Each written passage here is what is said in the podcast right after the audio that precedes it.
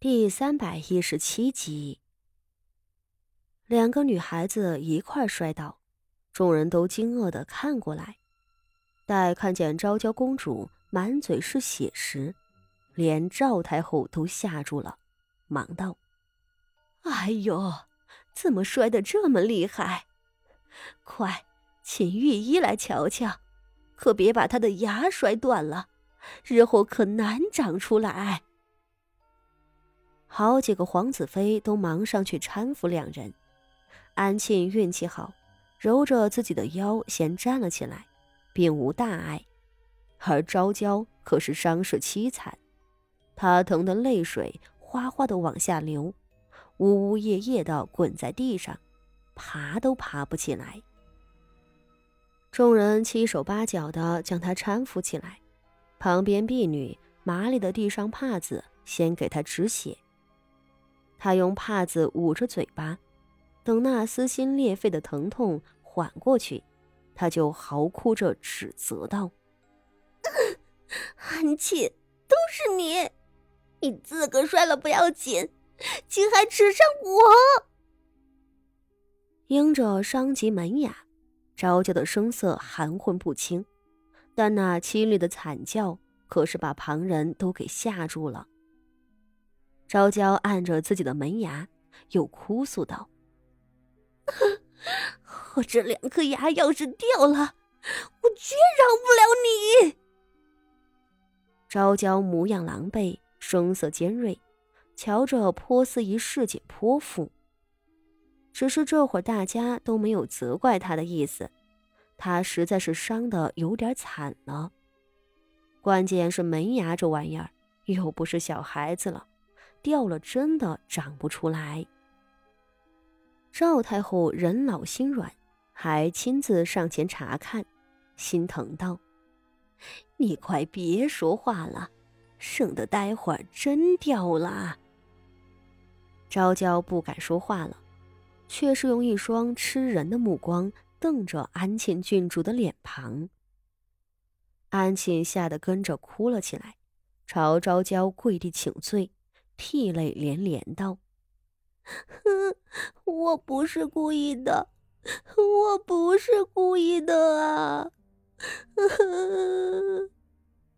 此时不光是昭娇，不少人也都用责备的目光看着安庆。真是，自个儿走路不当心，反倒牵连别人。这安庆郡主的确是有些不懂事的。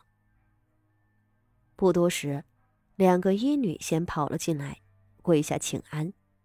御医则并没有来，因着除夕夜臣子们都在自个儿家里守岁，进宫来也需要一定时间，便先请了医女来瞧。两个医女上前给昭娇查看了伤势，道：“公主的牙龈和嘴唇受了伤，但没有伤着神经，这牙也不会掉。”还请公主放心。昭娇公主大松一口气，医女又道：“只是进来可不能随意吃东西了，只多用些流食物。”什么？只能吃粥？昭娇简直又想跳起来，问道：“这多少日子才能好？”医女道：“约摸半个月吧。”半个月，昭娇气得脸都发紫了。再看身前跪着哭的安庆郡主，更是火冒三丈，目光更加骇人。安庆郡主吓得惶恐万状，颤抖着上前扶住昭娇的胳膊，道：“五姑姑，对不起，都是我不好，我我扶着您吧。”若是在从前，昭娇定会甩开他的手，然后狠狠的赏他一个耳刮子。只是现在，昭娇可再也不敢这样做了。誉王和母妃都失了宠，母妃还在禁足，她这个公主已经不是圣上最疼爱的孩子了，反倒是太子颇得圣上的看重。想到这儿。昭娇死死的忍着气，任凭安庆扶着她。只是安庆刚搀着她坐下，却突的指着她方才跌倒的地方，叫道：“哎呀，这是个什么东西？”众人一愣，纷纷顺着他手指看去。只见一只赤金镶玛瑙、凤尾衔珠的簪子正躺在地上。立即有离得近的一位公主上前拾了起来，笑道：“这簪子做工这般精致，是哪个掉的？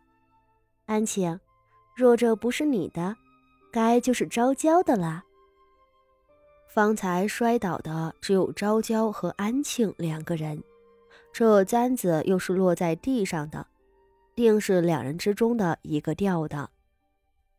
然而，这位公主话音刚落，簪子便被昭娇一手抢去。这是我的。昭娇不顾门牙疼痛，高叫道：“一臂如珍宝一般捂在怀里，不准人瞧了。”哟，不过是个簪子，瞧你宝贝的。另外几个皇子妃也笑道：“你贵为公主，什么好东西没有？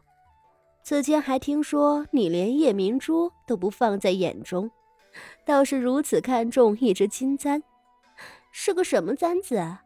快给咱们瞧瞧。”大家都来看昭娇的簪子。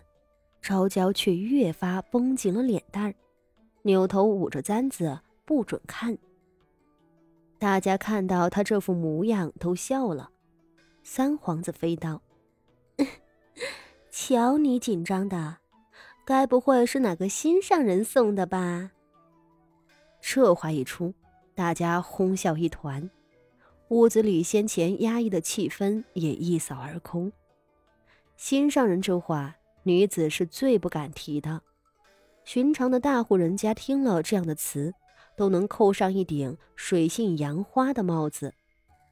不过公主又不一样了，公主身为天底下最尊贵的女性，身份高于驸马，无需遵守一般女子的三从四德，而公主还能够自己挑选驸马，婚后若是不满意，还能够自主和离。之后再嫁也是不愁的。因此，在宫中，公主在女德方面的约束向来宽松。大秦朝里也出过几个放荡的公主，养面首，甚至养和尚。皇室非但不约束，反倒护着。大家开昭娇的玩笑也不避讳，只是昭娇一张脸却是红透了，低头不肯言语。